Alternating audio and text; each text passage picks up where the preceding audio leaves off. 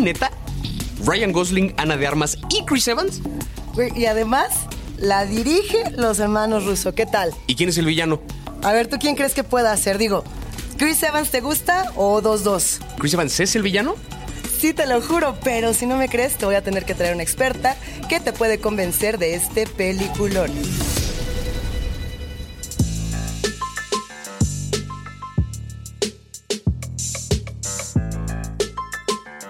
Este es un nuevo especial de Nada que Ver. Hace calor, hay ganas de explosión, ganas de trancazo. Es esa bella época del año, ¿sí o no? Es la mera época de los grandes estrenos de Hollywood, de los blockbusters de verano. Y pues, sin hacerla más de emoción, tenemos aquí una invitada muy especial para hablar de esta nueva película de los hermanos Russo. Démosle la bienvenida, por favor, a Gaby Mesa. Muchas gracias por estar aquí, amiga. No, muchas gracias por invitarme, estoy muy emocionada. Este set está precioso, me siento así como, como una estrella aquí. Y te pusimos Ustedes muy solita de ese lado, aparte. Sí parece que te vamos como a... Me siento un poco como la reina Isabel. Ya sabes, Ok. como la serie de The Crown, que siempre sale como en su escritorio, así con su teléfono y así, así. No, Gaby, yo diría reina que Isabel. este es tu talk show y tú has llegado a comentarnos y a decirnos todo lo que sabes de cine. Tú que te la sabes de todas, todas. Hay películas de acción, hay muchas, hay muchas que están muy buenas, otras que dos, dos, pero ¿qué tal de Greyman?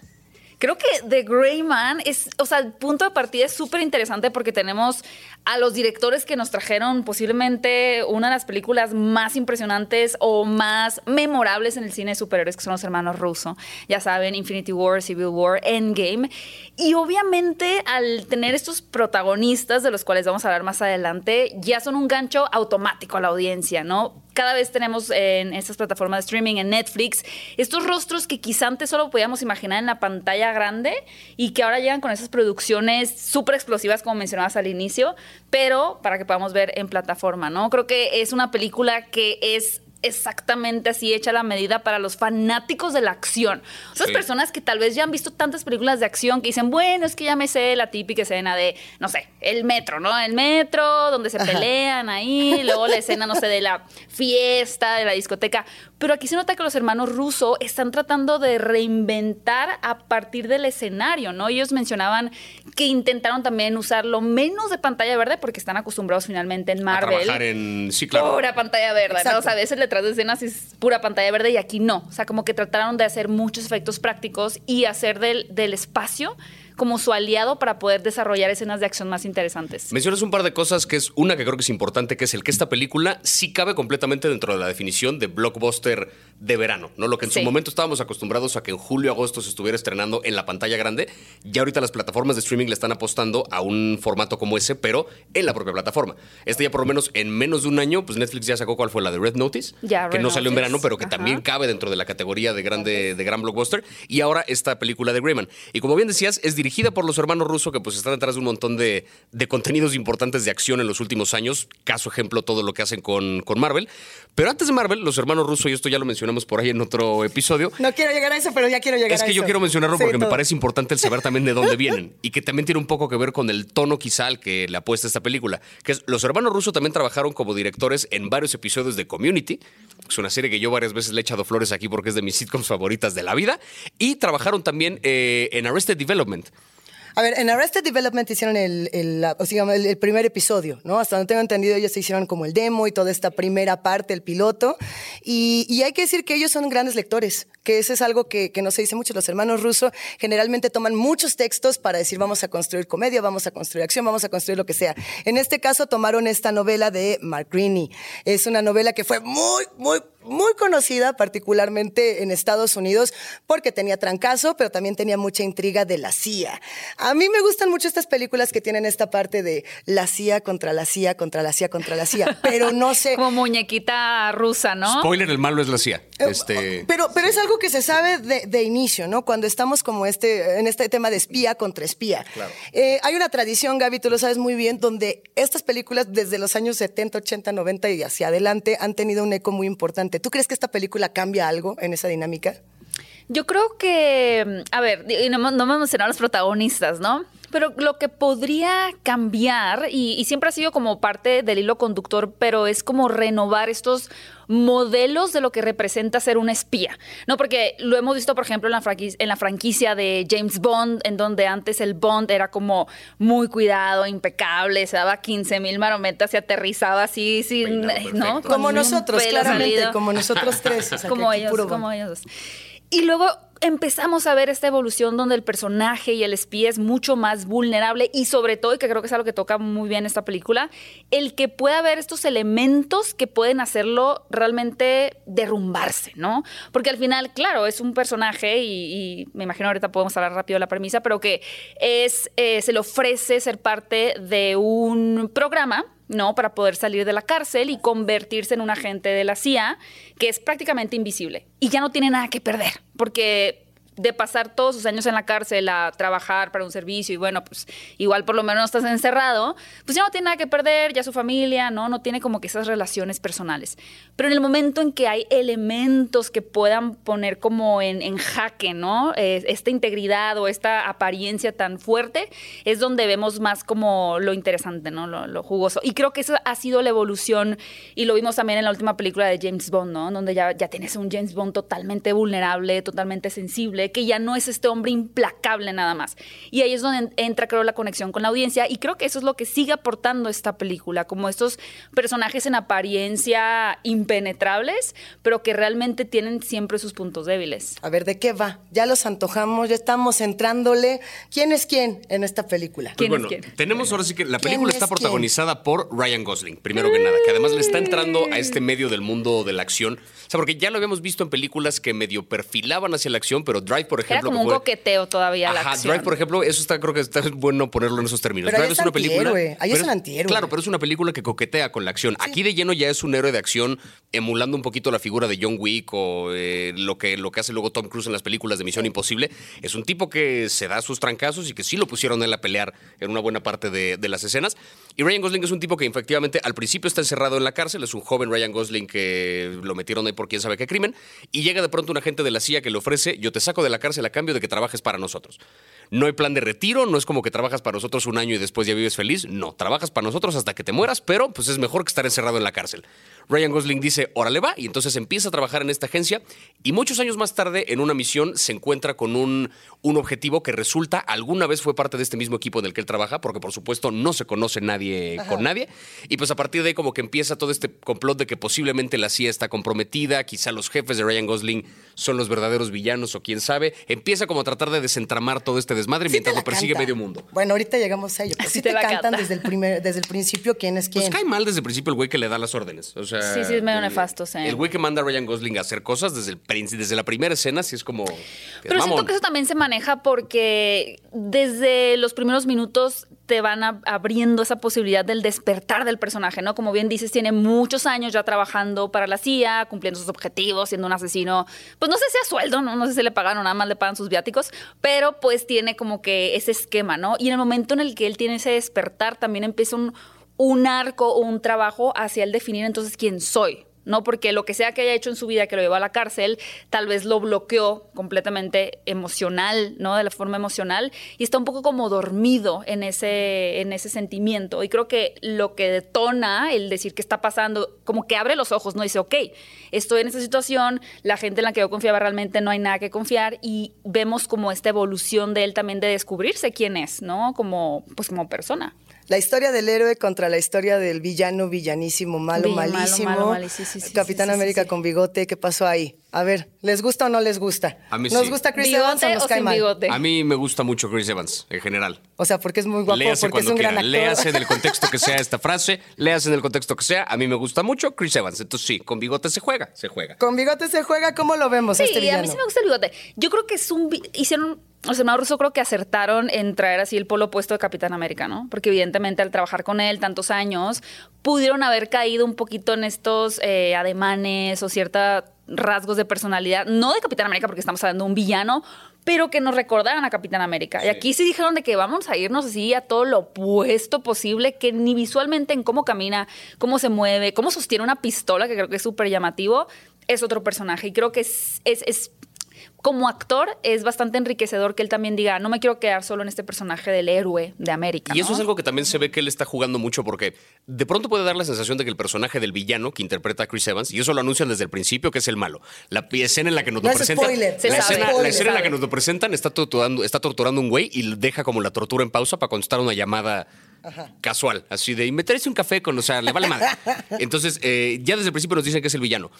Cae un poquito, da la sensación a veces de que cae un poco como en la caricatura, o sea, podría parecer de pronto que el personaje de Chris Evans está en un tono diferente que el del resto de los personajes de la película, pero creo que tiene que ver con que los rusos justamente le dieron la licencia de tú juega con el personaje, o sea, tú juegas a ser el villano. Un poquito lo que pasa en la película de Knives Out, ¿no? Que también Sí. donde vemos a Chris Evans jugando al villano, se ve que es un güey que está tan acostumbrado a que la gente lo ubique como el héroe, y no como cualquier héroe, como fucking Capitán América, o sea, la- el estandarte de patriotismo y buena onda y demás. Cuando le dan chance de jugar al villano, se ve que sí se da grasa, o sea, se ve que sí se permite jugar con el extremo de voy a ser malo y mi bigote y el gesto y le dispara un cadáver porque se enoja. ¡Idiots! Y no- o sea, juega a ser malo, y eso está divertido. Hay una parte muy glamurosa de tomar a Capitán América, de tomar a Chris Evans y decir vamos a ponerlo de malo malísimo para hacer un contraste. Pero también hay un símbolo, me parece muy político, en decir, este era tu héroe que significaba América y ahora América, tú eres el villano de América, Claro. ¿no? Como decir justo en este juego de CIA contra CIA.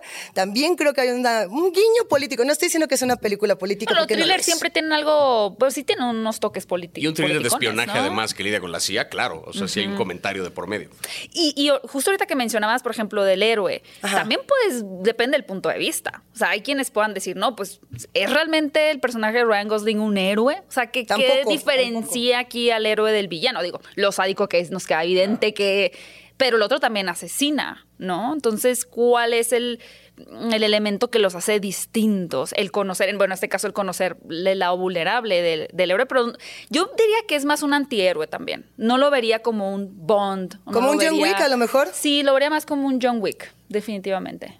Lo vemos entonces como un antihéroe. Tiene sentido, porque igual, o sea, John Wick es un güey que mata a 170 personas para vengarse de un güey. Que es Sí, como de, ok, quizás 100 de esas no hacían falta, ¿no? Este, No eran tan necesarias. Aquí un poco ocurre lo mismo, ¿no? Que de pronto.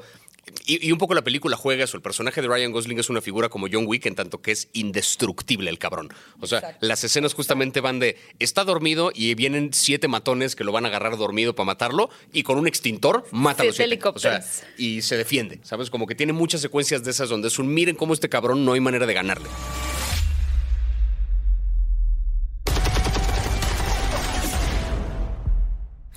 Pues entonces vamos a hablar de, las secuencias. A ver, vamos a plantearnos las secuencias. ¿Les gustan? ¿Fue demasiado? ¿Duran poquito? ¿Duran mucho? Hay mucho trancazo. O sea, a mí que me gustó, por ejemplo, la publicación y me gustaba también ese otro como, como lado de- del chisme de qué pasa dentro de la CIA y cómo se manejan los espías. Aquí yo sentí que era trancazo masivo. O sea, como que apela al público que dice, yo vengo a ver de a cómo nos va a tocar. ¿Tú qué Sí, piensas, o sea, creo que el tono que manejan los hermanos rusos es como, mm, como que no hay tiempo. O sea, aquí no hay tiempo para sentarnos a platicar, a ver, o sea, es como en dos nada. horas van a estar aquí. O sea, no es como, de hecho hay una escena sin spoilers donde él necesita un pasaporte falso y él constantemente le está diciendo al fotógrafo, apúrate. Y el fotógrafo le quiere sacar plática de, ¿y has probado de que mm, el- las tortas de tamal en México y el de que apúrate? No, no tengo tiempo. Porque esa sensación de- urgencia está toda la película ¿no? en donde no hay tiempo. Dejemos sentarnos a platicar, tomarnos un café. Es como, ya vienen para acá, van a llegar en cualquier momento. Y creo que va a depender de qué tanto la gente le guste la acción, ¿no? Hay personas que se pueden llegar a cansar o sobresaturar de acción tras acción tras acción y hay quienes es lo que más les gusta y esta parte como más de diálogo no les interesa. A mí particularmente me gustó mucho una escena que sucede bajo el agua, por poner Sí. esa forma. Sí, se me sí, hizo muy. Original. Se me hizo bastante, ¿no? Como distinta, como que sí se aleja de otras escenas de acción, quizá más convencionales que hemos visto en el cine. Pero a ver, Gaby, tú ya tienes muchos años entrándole a toda clase de películas de todos los olores, colores, sabores y géneros. A ti el, el género de acción como tal es un género que tú dices, yo lo necesito, así como que lo persigues, lo buscas, es algo que tú dices, Mm. yo voy a buscar en la cartelera, vamos a esperar a verano para irme a los trancazos o no tanto.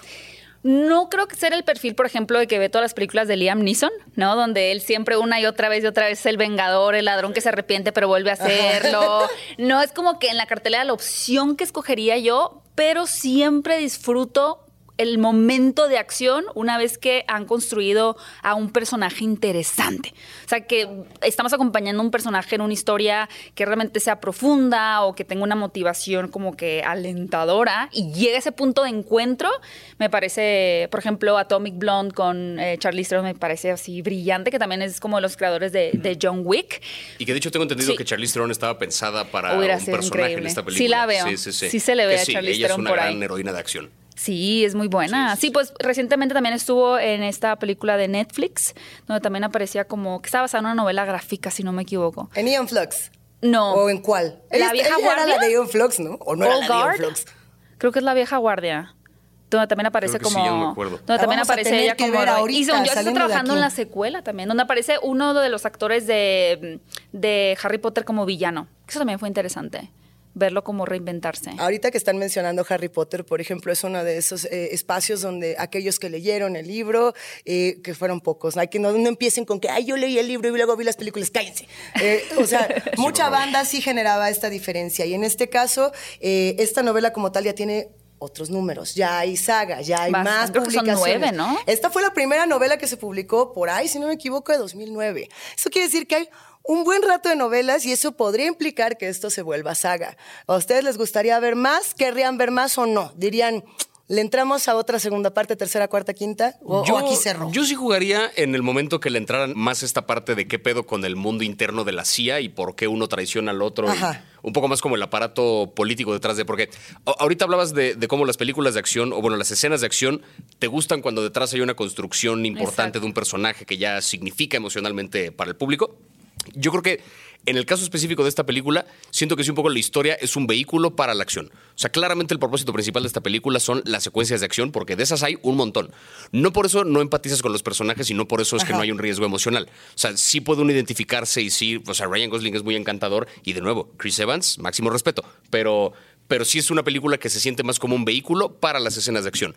Que contrasta un poquito con lo que luego han hecho los rusos en otros casos, porque, por ejemplo, su trabajo en Community, los capítulos del paintball, sí tienen dos, tres secuencias de balazos, pero en realidad lo importante ahí es el riesgo emocional que hay detrás de vamos a perder la escuela. Este, Tenés que traer a Community. O sea, Claro que tengo que traer a Community. no, Estamos hablando de los no, hermanos rusos. regresa a Community. Todo regresa a Community, porque no sé si lo saben, pero todo sale de Community. Ya lo expliqué una vez. Ya expliqué por qué gracias a el Community mundo tenemos es el origen del alfa y el omega.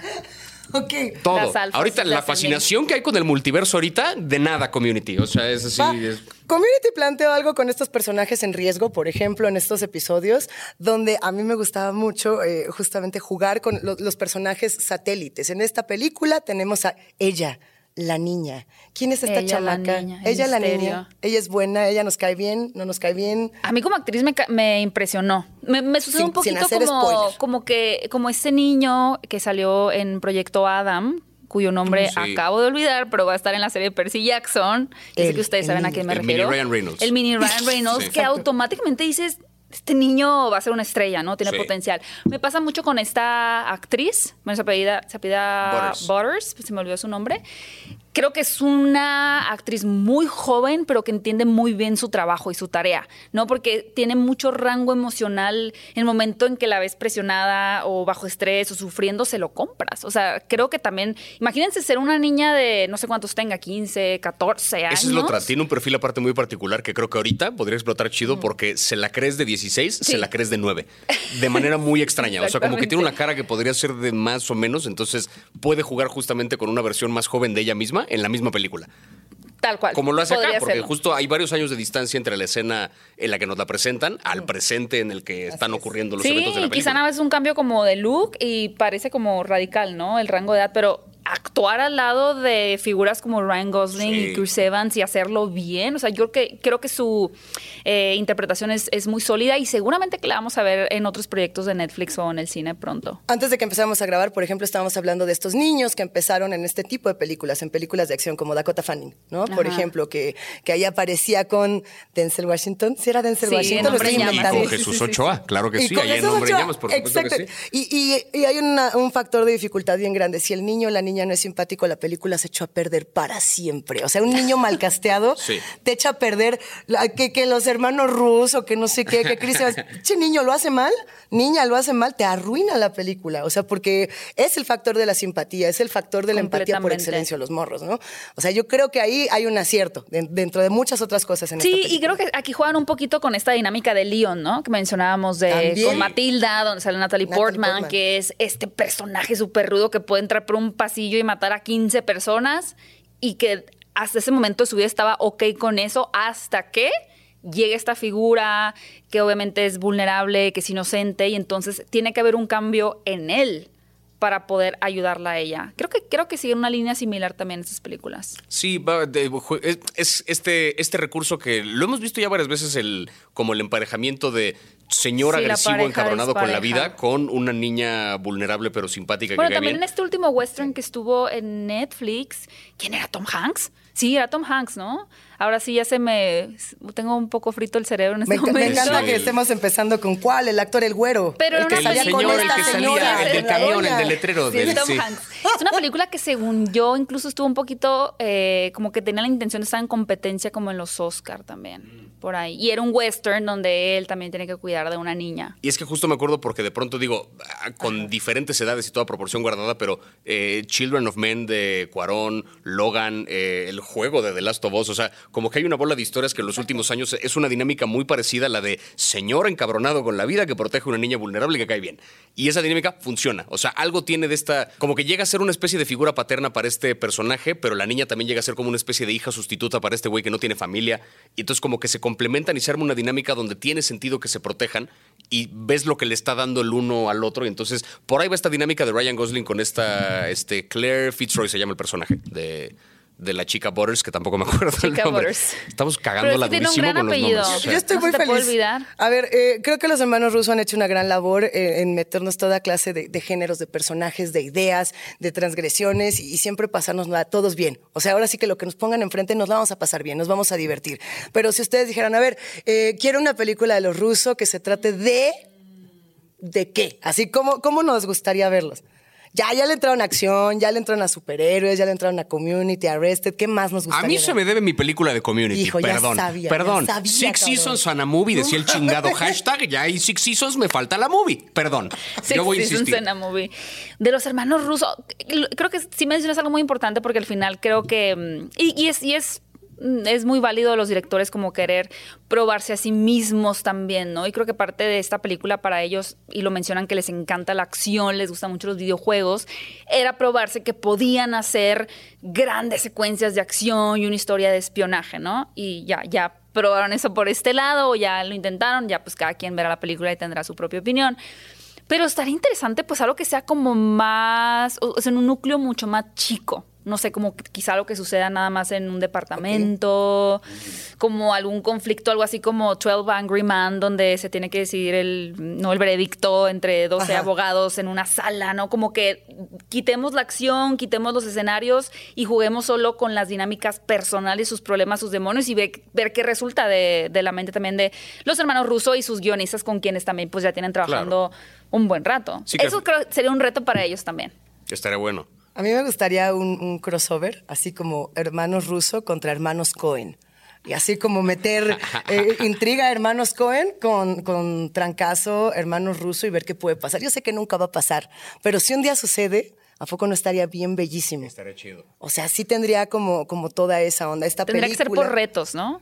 Hijo. O sea, así como les vamos a dar a cada quien una palabra y luego a los Daniels por otro lado. Es más, que, ¿No? que sean... A ver qué hacen Armen con un esto? corto de este género. Armen que una película con show. esta premisa. Ya sí. ni siquiera va a ser película, esto ya va a ser un reality, reality, show. ya se armó, Todos estos hermanos metidos y les damos un presupuesto. Netflix decidió darle un presupuesto de 200 millones ¿Ves que de dólares. 200 pesos? O sea, ¿cu- cu- cuánto dinero le pueden dar a una película como The Greyman? 200 millones de dólares. Es la película hasta donde tengo entendido más cara que ha hecho Netflix. Junto con Red Notice tienen el mismo presupuesto. Son las dos que más le han apostado. Cristo Rey de Monterrey. O sea, es una Pero apuesta muy estaría más muy interesante que fuera low budget, ¿no? El que, a ver qué pueden hacer con mil dólares. Y les vamos a prestar estos así. Y aparte que tengan que escoger a los actores rápido.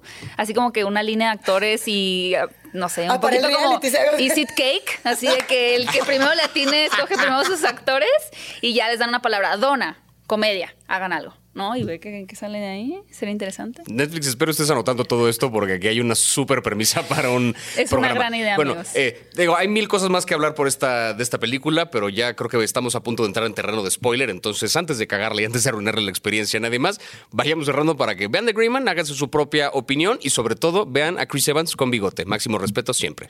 Tú que eres más poderosa que todos los Demogorgons y los Vegnas que pueda haber en Stranger Things, que posees todo lo bueno, lo malo y lo íntimo del Upside Down, ¿dónde te podemos encontrar? ¿Qué andas haciendo? ¿Cuáles tus planes, tus redes, tu todo? Eh, me pueden seguir en mi canal de YouTube, Fuera de Foco. Ahí pueden encontrar más críticas, entrevistas, eh, noticias, etcétera. Y en mis redes sociales, en Instagram y en Twitter, estoy como arroba Gaby Mesa 8. En TikTok, Gaby, Mesa con Z. Y pueden escuchar también en Spotify y en diferentes plataformas de podcast, mi podcast que se llama Hablando de Cine Con.